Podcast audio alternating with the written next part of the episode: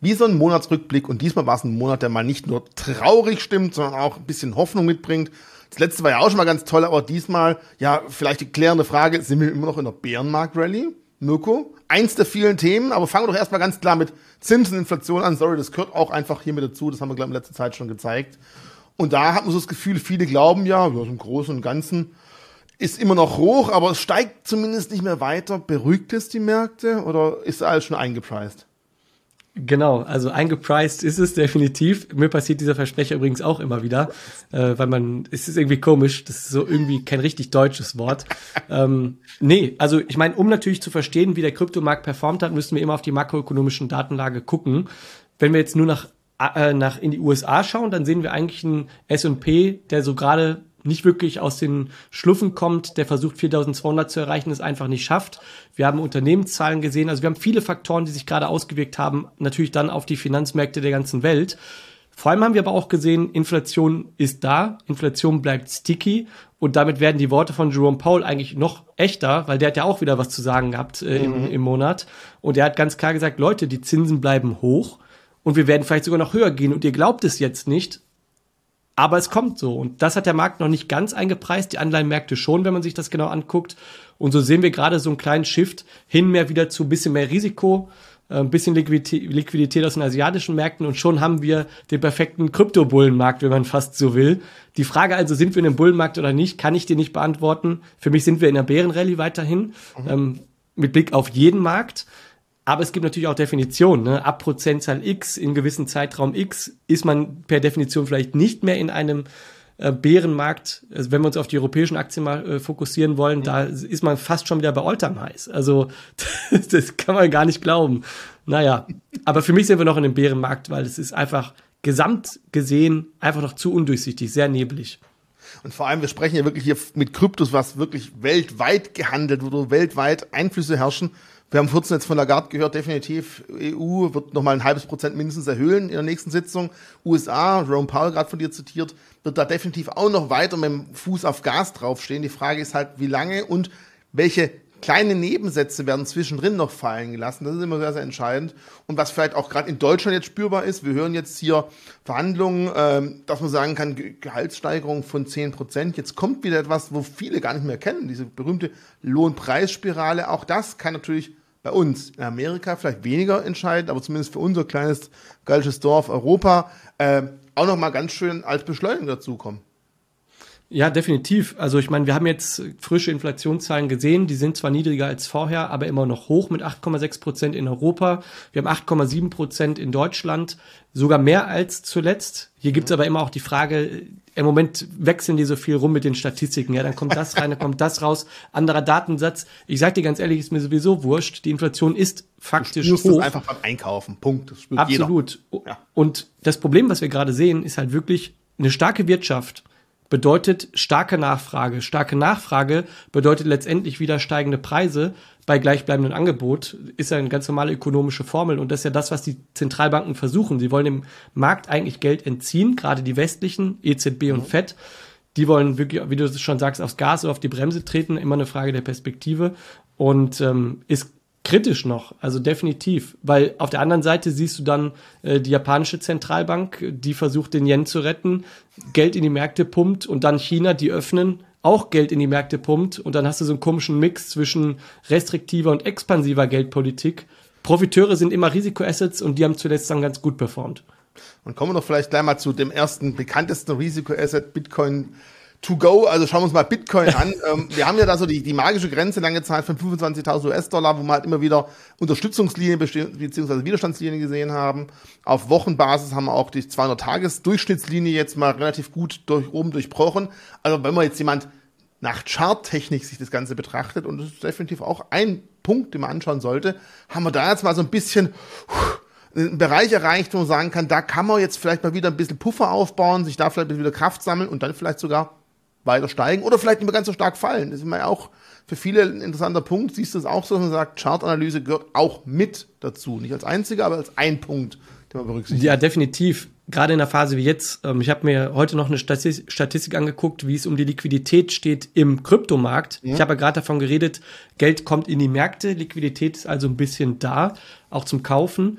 aber das kommt gar nicht so richtig auf den Kryptomarkt an. Sowohl Google Trends als auch institutionelles Interesse, beide zeigen, es kommt von außen relativ wenig. Heißt, mhm. wo kommt dieser Anstieg eigentlich her, den wir gerade erleben? Eigentlich ein bisschen auch von uns selbst. Also mhm. linke Tasche, rechte Tasche. Wir traden untereinander. Das sieht man auch ganz gut. Wir gehen ja gleich noch auf die Altcoins ein, dass da auch sehr viel gezockt wird. Also die Leute sind sehr risikobewusst. Aber auf der anderen Seite, das schützt definitiv auch gerade davor, gerade jetzt mit Blick auf die Charts, dass wir da Boden vielleicht nochmal neu sehen. Ja, ich sage immer, je weiter wir uns vom letzten Boden entfernen, desto weniger wahrscheinlich werden wir diesen Boden wieder sehen. Aber alles unter Annahme der aktuellen Datenlage. Ähm, die sieht aktuell in einer starken Wirtschaft aus. Mhm. Dass das nochmal hintenrum uns richtig um die Ohren fliegen kann mit einer Rezession, die dann aufgeschoben ist, vielleicht ins nächste Jahr, das äh, wird die Zukunft zeigen. Das, das können wir jetzt auch nicht wissen. Also vielleicht für all diejenigen, die mit Charts bisher nicht viel anfangen konnten. Das ist einfach eine reine Psychologie-Sache. Wenn halt viele Leute sich so ein Muster und Verlauf anschauen und man sagt, in dem Chart stehen die wichtigsten Nachrichten bereits enthalten. Und wenn man halt feststellt, oh, hier die 25.000 Euro, da haben wir, oh, Dollar, Entschuldigung, da haben wir lange Zeit nicht dagegen ankämpfen können. Und jetzt sind wir mal drüber und jetzt merken wir immer, wenn man diese 25.000 von oben nach unten randitschen, federn wir wieder ab. Das ist wirklich psychologisch, dass halt dann der Markt, so ist es einfach, davon ausgeht, ja, da sind wir erstmal safe. Und sobald wir dann mal wirklich rankommen, wird man eh wieder steigen, weil es hat letztes Mal auch funktioniert, dann kaufe ich vielleicht wieder. Und so etablieren sich, glaube ich, mal solche Unterstützungslinien oder Widerstandslinien, die zu Unterstützungslinien werden.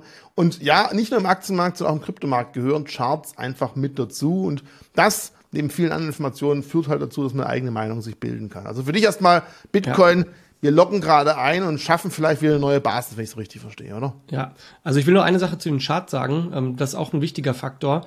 Man beruft sich ja sowieso bei jeder Datenlage immer auf vergangene Daten. Ja? Und das macht es ganz schwierig, sowieso die Zukunft zu prognostizieren. Also ich bin völlig d'accord, dass gerade auch im Daytrading-Bereich, also je kleiner der Timeframe ist, desto relevanter werden die Chartbilder auch und die Bewegung, die man am Markt feststellen kann. Also sehr relevant für diejenigen, die aktiv handeln wollen oder die mhm. vielleicht Einstiegssignale deutlicher suchen. Also das hilft definitiv. Ähm, nichtsdestotrotz, ich bin jetzt auch da kein Riesenchartreiter und was ich auch immer schwierig finde, äh, sich Daten aus der Vergangenheit anzugucken, weil viele reden jetzt ja davon, das hatten wir im letzten Video auch, Vierjahreszyklus und ach, das alles wiederholt sich.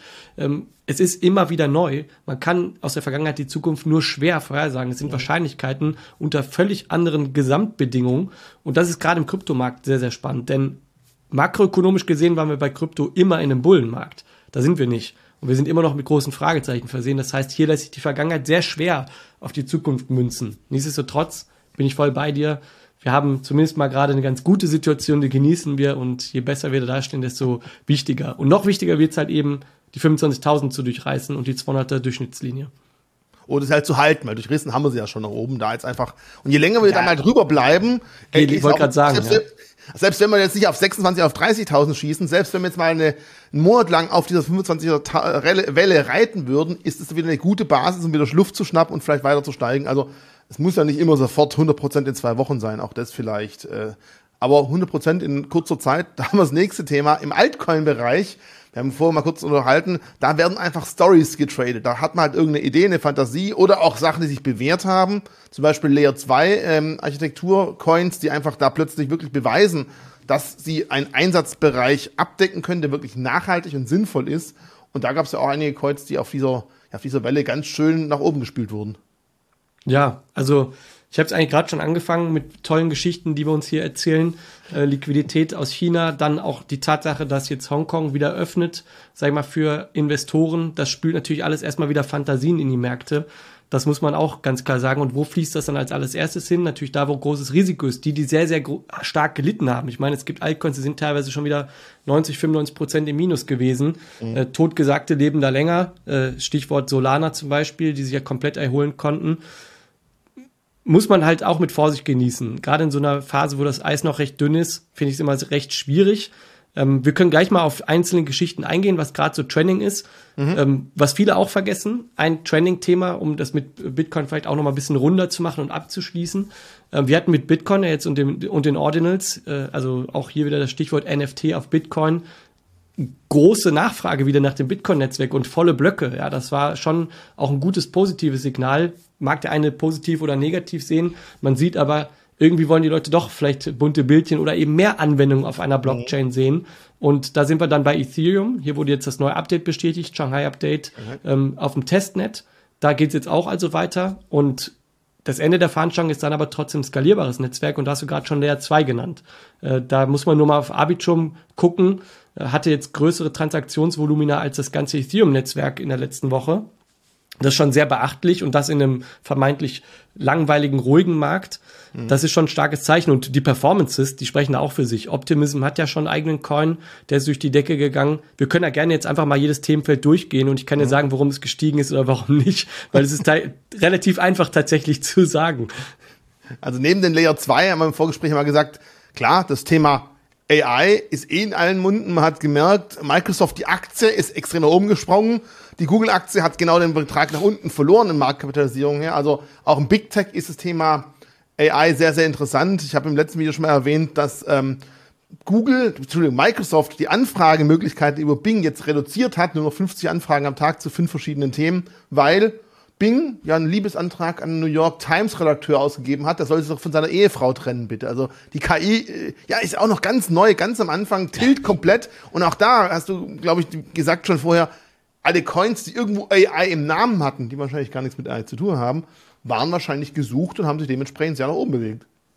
Ja, genau, gesucht gefunden, so kann man es eigentlich fast sagen. Ich bin ein Investor, der sucht eine gute Geschichte, die hat sich mit AI dann gefunden, hat er mit ChatGPT letztes Jahr angefangen und der Peak war auch relativ leicht zu erkennen. Also heißt jetzt nicht, dass der Peak vielleicht schon sogar wirklich Ende, Ende war, aber als die großen Tech-Unternehmen ihre Produkte gelauncht haben oder bekannt gegeben, das war in einer Woche, äh, Baidu, Microsoft, Google, die alle rausgefeuert haben. Äh, Google hat dann die Präsentation versaut und das war's dann auch schon. Ne? So danach war AI gefühlt, also ja, seitdem ist kaum Bewegung noch in den Coins, ja. weil die Leute weitergewandert sind und so funktionieren diese Märkte. Ja, das sind Leute, die gierig sind nach Profiten, die gierig danach sind, kurzfristig Gewinne zu erwirtschaften und denen ist völlig egal, wie sie das machen. Und im Kryptosektor geht es ja immer um Narrativen, Geschichten und dann waren dann die Leute von AI, dann war mal kurz wieder Metaverse, aber nur ganz kurz angesagt. Dann war die ganze Zeit ähm, Layer 2 relativ mhm. populär und DeFi-Anwendungen gerade auch Future-Kontrakte und so weiter, gerade mit Hinblick darauf, dass jetzt viele Börsen Regulierungs, also in den USA, wir haben es mit Kraken gesehen, Regulierungsprobleme bekommen, werden dezentrale Anwendungen wieder interessanter. Und ja, so erzählt man sich einfach mal ein paar tolle Geschichten. Und die letzte, neueste Geschichte ist halt mit China, ja. Da sind halt irgendwelche China-Coins durch die Decke gegangen. Nur, also China-Coins, sowas wie Neo zum Beispiel, irgendwelche Verbindungen zum chinesischen Markt oder chinesische Founder, mhm. weil die eben ja sich gehofft haben, die Leute, ja gut, wenn jetzt die in Hongkong wieder ein paar Investoren rein dürfen, dann gilt das vielleicht auch irgendwann wieder fürs Mainland und der Bann wird aufgehoben. Ah, und so erzählen wir uns eigentlich immer das Gleiche. Ich muss sagen, aber paar gute Geschichten sind dann doch dabei. Und das leert Ich sehe jetzt schon wieder in den Kommentaren, oh, Mirko, Shitcoin to go. Ich meine, er sagt ja nicht, dass die Coins Nein. gut sind, aber er spiegelt halt das wieder, was die Märkte einfach tun. Und ich glaube, wenn man mal ein bisschen weiter unterhält mit dir, merkt man auch langfristig, bist du bei Bitcoin dabei und alles andere ist für dich halt eine Trading-Idee, ein Risiko. Und die Leute gehen halt danach, da ist kurzfristiges Geld. Man kann danach auch versuchen, den Markt mitzunehmen oder man ist halt doch bei ein, zwei sehr langweiligen Coins vielleicht dabei. Aber mal grundsätzliche Überlegung. Ich finde jetzt irgendein trendiges Thema, ne, wenn ich Bioernährung, keine Ahnung. Wie suche ich mir dann Coins aus, die irgendwie damit zu tun haben könnten? Muss es im Namen drin stecken oder wie könnte man da als Anleger vorgehen, um da die Coins zu finden, vielleicht bevor die anderen Trüffelschweine sie gefunden haben?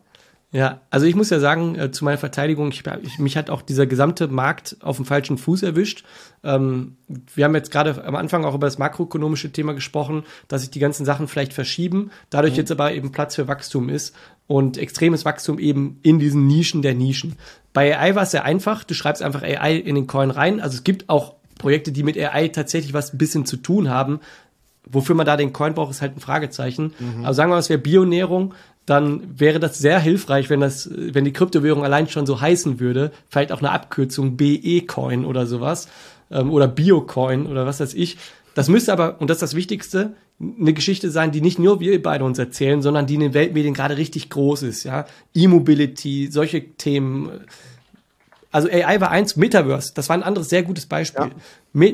Die Umbenennung von Facebook in Meta hat den Stein von diesen Metaverse-Coins erst richtig ins Rollen gebracht. Gaming war vorher schon und Play to Earn war vorher schon hyped. Wir haben ein Video dazu gemacht auf meinem Finanzkanal. Äh, danach ging das richtig durch die Decke, weil du einfach ein großes Buzzword findest. Und mhm. deswegen ist es auch so schwierig. Ich kann dir das nächste natürlich nicht sagen. Ich weiß es auch nicht. ähm, aber wenn man es in den Medien noch hört, dann rollt der Zug schon. Vielleicht ist er noch nicht aus dem Bahnhof, aber er ist äh, unterwegs. Und natürlich am besten, man sucht wahrscheinlich nach, nicht nach Bier, sondern nach Organic, irgendwas englischsprachiges, das halt ja, ja, klar. nicht nur die Deutschen nachfinden. Aber wirklich, du meinst, Thema suchen, Coin suchen. Man muss gar nicht verstehen, ob der Coin wirklich was zu tun hat, wenn man nur zocken will. Ey, das ist das Traurige. Ja, ja hier noch ein anderes Beispiel. Meme-Coins. Mhm. Perfektes Beispiel dafür, dass das halt das ist Müllinvestment, ja, das, das ist kein Investieren, das ist Zockerei im Casino. Ähm, es gab eine Zeit lang für jeden Satz, den Elon Musk gesagt hat, einen neuen Coin. So, jede kleinste Kombination wurde sich irgendwie zusammengereimt und schon hatte man einen neuen Meme-Coin, wo Leute dann rein sind und alle mit der gleichen Idee, ja. Wenn ich einer der ersten bin, ja, dann gewinne ich und ich gehe natürlich auch irgendwann raus. Da hat, das hat nichts damit zu tun mit, die bauen irgendwas Tolles oder da wird irgendwas draus. Deswegen, wir hatten das Thema schon häufiger guckt euch bei einem Token oder einem Coin wirklich an, welchen Nutzen erfüllt er wirklich im Netzwerk und steigt mit Netzwerkwert auch wirklich der Coin, weil er so nah auch daran verknüpft ist. Ja. Vielleicht jetzt eine wichtige Frage an dich. Wir haben jetzt laut Coin Market Cap irgendwo bei 22.600 verschiedene Coins. Was glaubst du denn, welche, oder welche Anzahl, also man merkt schon die Fragen, wir stimmen die vorhin ab, welche Anzahl an Coins ist denn wirklich die, die du sagst, ja, die machen irgendwo halbwegs einen Sinn. Und ich weiß, du hast bestimmt nicht alle 22.600 einzelnen Coins angeschaut, aber einfach so mal das Gefühl dafür, wenn du schon sagst, jeder Elon Musk-Kommentar gibt einen eigenen Coin aus, da kann man schon sagen, ein Großteil davon ist wahrscheinlich wirklich für die Tonne, oder? Ja, ja. Also das beten wir eigentlich auch rauf und runter. Ähm, äh, ich kann es dir schwer sagen. Also, wenn ich das jetzt auf Top 100 reduzieren würde, wäre es vielleicht für den einen oder anderen zu wenig. Ich mhm. bin sogar so hart zu sagen, dass man vielleicht sogar nur in den Top 10 bis Top 20 exklusive Stablecoins gucken sollte. Mhm. Es ist halt immer die Frage, was man abdecken will. Ne? Ich, wenn man aggressiv irgendwelche Geschichten oder Fantasien traden will, ist das völlig legitim. Man muss nur immer bewusst sein, ich sage mal, das A in Icon steht für aktives Handeln. Mit passivem Investieren hat das gar nichts zu tun. Und wer langfristig aufbauen will, macht sich bei Bison einen Sparplan Bitcoin, Ethereum, alles abgedeckt, Ende der Geschichte. Haken dran. Okay, also definitiv keine Tausenderweise, sondern Hunderterweise die Coins anschauen, mehr wäre wahrscheinlich. Aber spannend. Ich nenne das übrigens äh, diesen Investmentansatz Simple Man. Ja, Simple Man Theory. so wie der einfache Mann wirklich investieren würde, nämlich das, was er hört, wird gekauft. Und äh, ist leider im Kryptosektor sehr viel und wird auch ausgenutzt. Wird, glaube ich, mal Zeit für einen Testversuch, mal wirklich jede Woche einfach mal gucken, was bei Google gerade gesucht wird und dementsprechend einfach mal nach einem Buzzwords Coins suchen. Es gibt einen, äh, hier für euch Blockchain.net, äh, also blockchaincenter.net, der Holger, der macht gerade ein Experiment für ähm, 100 Tage. Der wollte es eigentlich aufs ganze Jahr machen und der hat so einen Trending Coin Analyse. Er kann also sehen, was sind gerade Trending Coins und der kauft immer den Trending Coin des Tages.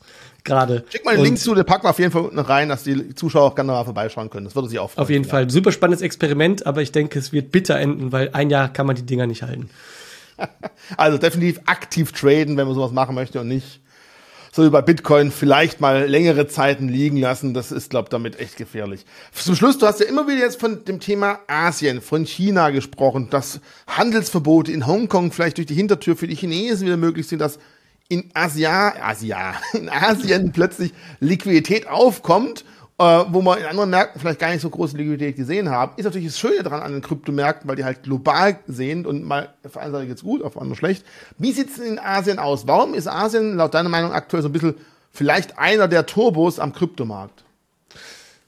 Also ich kann dir jetzt nicht sagen, wie explizit das Handelsvolumen in China ist. Ja? Ich meine, ja. wir wissen, dass da immer noch das Verbot ist im Mainland. Deswegen ist auch wichtig die Unterscheidung zwischen Hongkong und Mainland China. Aber Hongkong öffnet sich. Hongkong will Krypto. Äh, wie gesagt, Investitionen werden wieder für Investoren erlaubt, äh, eine Million plus. Jetzt sind Retail, also kleine Investoren, auch wieder im Gespräch, dass sie wieder investieren dürfen das sind gute positive Signale. Man geht weg von dem Verbot und man merkt, okay, diese Asset-Klasse hat Relevanz und vielleicht ist das, dieser Verbot, dieser Bann gar nicht der richtige Weg. Und das macht einfach Hoffnung, ja. Und da, die andere Geschichte ist halt wirklich auch die Liquidität, das Geld, was in die Märkte gepumpt wird. Die Tatsache, dass in China jetzt die Pandemie auch besiegt wurde oder auch nicht, auf jeden Fall wird geöffnet. Und das sind, das löst richtig was los. Also da kommt Kaufkraft sag ich mal, aus Asien in jede Richtung für die Weltwirtschaft mhm. und dann eben auch für Risikoassets. Und ich sage euch auch ganz ehrlich, ähm, ich habe selber ein halbes Jahr in China gelebt. Ich weiß, wie man die Great Firewall umgeht und das können auch andere. Und die Großinvestoren in China sind sowieso am Kryptomarkt drin. Ja. Braucht man sich nichts vormachen. Viel interessanter ist, ähm, Vielleicht auch nochmal der Blick dann äh, auf die andere Seite der Weltkugel, nämlich USA und die SEC, die ja gerade extrem stark gegen Krypto vorgeht, hart reguliert, versucht Fehler der Vergangenheit jetzt wettzumachen, was aber auch irgendwie völlig daneben geht. Also man merkt, irgendwie drehen alle so ein bisschen durch und das Ergebnis ist ein Bitcoin-Kurs bei fast 25.000 US-Dollar, ist doch ganz gut. Ja, du sagst gerade USA, nachdem Ripple ja wirklich extrem ins Fadenkreuz gekommen ist, gibt es ja die nächsten Coins. Man hat auch gelesen, Cardano könnte vielleicht so als nächster im Visier sein. Da gibt es auch schon weitere Coins, die halt vielleicht auch als Wertpapier gesehen werden. Also da wird man NFTs sogar. Ja, und da wird man wahrscheinlich noch einiges sehen und hören. Von der Seite wird sicherlich spannend, was in den nächsten Monaten und ja, beim Prozess gegen Ripple sehen oder XRP äh, sehen, auch jahrelang dauern kann. Und solange das Damokles natürlich über solchen Werten schwebt, ist einmal natürlich das Verfahren. Andererseits tun aber viele amerikanische Börsen natürlich auch diese Coins so lange nicht zum Handel anbieten für ihre Kunden, was natürlich auch negativ sein kann. Und man kann natürlich auch sagen, egal, der nächste frische Wind kommt aus dem asiatischen Markt. Mal gucken, was dort so kommt. Und ich glaube, das wird auch ein spannendes Thema sein. Neben Inflation und Zinsen, definitiv. Die Story, wenn wir jetzt merken, in der westlichen Welt, also Europa, in den USA, wird es ein bisschen ruhiger momentan, dass wirklich vielleicht aus dem asiatischen Bereich, wenn da wieder für die breite Masse Coins eröffnet werden können und auch die Notenbanken dort ganz anders vorgehen als bei uns, dass da einfach wieder frisches Geld in den Markt reinkommt. Absolut. Ja, also wir werden nächstes Mal bestimmt noch was zu erzählen haben. Ähm, ich glaube schon, aber mal Prognose jetzt, dass es ein bisschen ruhiger wird, einfach weil es keine Fettsitzung gibt. Wir haben zwar ein paar Zahlen, Daten aus den USA. Ich glaube, der Blick geht wirklich ein bisschen mehr Richtung Europa, Asien. Mhm. Aber auch da haben wir jetzt schon viel eingepreist. Also das Eis ist einfach dünn. Aber auch darauf kann man Schlittschuh laufen. Ich habe es in Münster äh, bewiesen. Äh, aber auch da muss man, also man muss aufpassen. Also ich bin weiter ich will jetzt nicht sagen bärisch, aber einfach vorsichtig. Und ich bin sowieso gechillt, weil wir sind langfristige Investoren oder Typen. Ähm, ich, wir setzen auf die langfristige Erfolgsgeschichte und man sieht es jetzt bei Bitcoin, dass die, die Blöcke sind voll. Wir haben den 777.777. Block gesehen. Gibt genug Gründe zu feiern, von daher. Ey, ich würde mal auf den die, März. Ich würde mal kurz die Hosen runterlassen. Also jetzt keine Angst, ich bleib sitzen. Ich gucke mir nämlich gerade nach. Für meinem Krypto-Portfolio bin ich zu 85 Prozent in Ethereum und in Bitcoin investiert. Natürlich keine Beratung und keine Empfehlung. Und nur der Rest, also wirklich ein überschaubarer Betrag, knappe 15 Prozent, versuche ich ab und zu mein Glück in Altcoin. Willst du bekannt geben? Wie sieht's bei dir aus? Ich habe im Moment sowieso immer noch äh, 20 Prozent von meinem Gesamtvermögen investiert, äh, von dem geplanten Geld für Krypto. Mhm. Und davon ist auch, ich habe jetzt gerade keine Zahl, auch 70 Prozent oder was in Bitcoin, Ethereum. Und dann habe ich noch ein bisschen äh, Layer 2 Romantik gespielt. Aber äh, sonst kann ich dazu nichts sagen. Ich bin echt defensiv. Wie gesagt, der Markt hat mich ehrlicherweise auch auf dem falschen Fuß erwischt. Ich freue mich trotzdem über steigende Kurse und das ist eh die wichtigste Erkenntnis für euch da draußen, ja. Man muss sich wohlfühlen dabei. Weder FOMO noch Angst helfen dabei, wirklich sinnvoll langfristig Vermögen aufzubauen. Das schadet. Und ich bin mit 20 Prozent mehr als happy. Wenn es mehr sind, ist mehr, ist auch toll. Also ich, ob nach oben oder nach unten, ich freue mich. Gibt was zu erzählen. Das lassen wir einfach als Statement zum Schluss stehen. Dir vielen, vielen lieben Dank bis in spätestens einen Monat und euch da draußen, ich weiß, ich sage es immer erst am Schluss, ich soll es am Anfang sagen, klicken, Abo, Glocke. Wir sehen uns wieder auf jeden Fall. Bis zum nächsten Mal. Ciao. Ciao, Leute. So, Richie, übrigens, wir sehen uns auf der Invest. 17. 18. März für euch da draußen. Kommt gerne vorbei, gibt Tickets und ich würde sagen, äh, ich habe mega Bock, euch kennenzulernen und auch Richie, dich wiederzusehen und bin heiß. Also kommt vorbei, würde mich mega freuen.